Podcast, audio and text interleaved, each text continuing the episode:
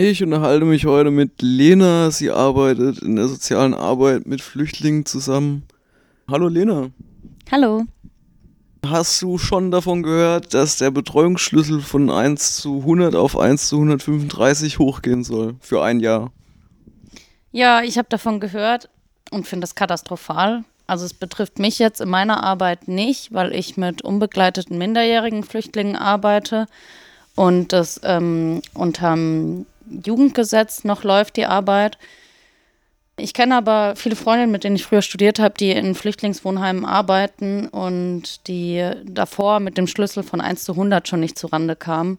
Und dementsprechend ist es also katastrophal, dieses Gesetz zu verabschieden, auch wenn es nur für ein Jahr laufen soll. Aber allein das für ein Jahr auszuprobieren, ähm, finde ich, also ist völliger Quatsch. Wie ist denn die Situation von den Sozialarbeiterinnen vor Ort und ja, wie sieht es denn zum Beispiel mit Belastungsanzeigen aus? Also das kennt man jetzt zum Beispiel aus dem Uniklinikum, wo die Mitarbeiter immer mal wieder darüber klagen, dass sie halt ähm, überarbeitet sind und nicht mehr hinterherkommen.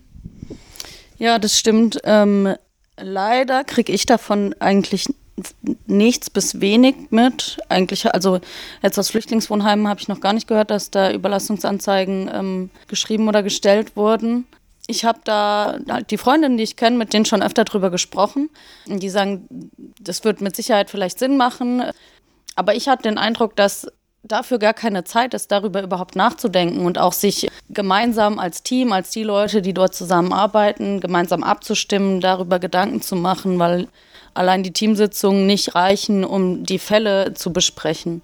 Und mit diesem 1 zu 100 wollte ich noch sagen, das heißt ja nicht, also ein Prozent ist ein Fall, aber ein, ein Fall ist nicht eine Person, sondern das ist auch eine Familie.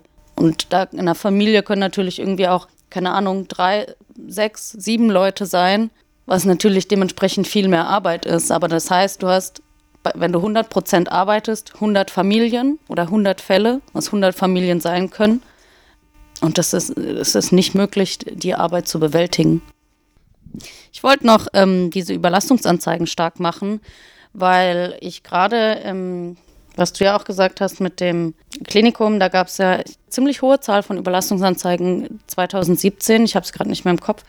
Aber das sind natürlich Zahlen, mit denen man argumentieren kann, ne? wo man auch sagen kann, ja, Arbeitgeber, schau dir das an. Wir kommen mit der Arbeit nicht zurande. Und wenn man es nie schafft oder einfach sich auch nicht traut, ne, so Überlastungsanzeigen zu stellen, kommt man auch nicht zu der Zahl so. Das ist natürlich auch ähm, ein Druckmittel, wo man auch anzeigen kann, wir sind überlastet so und ähm, wo dann auch der Arbeitgeber irgendwann darauf reagieren muss.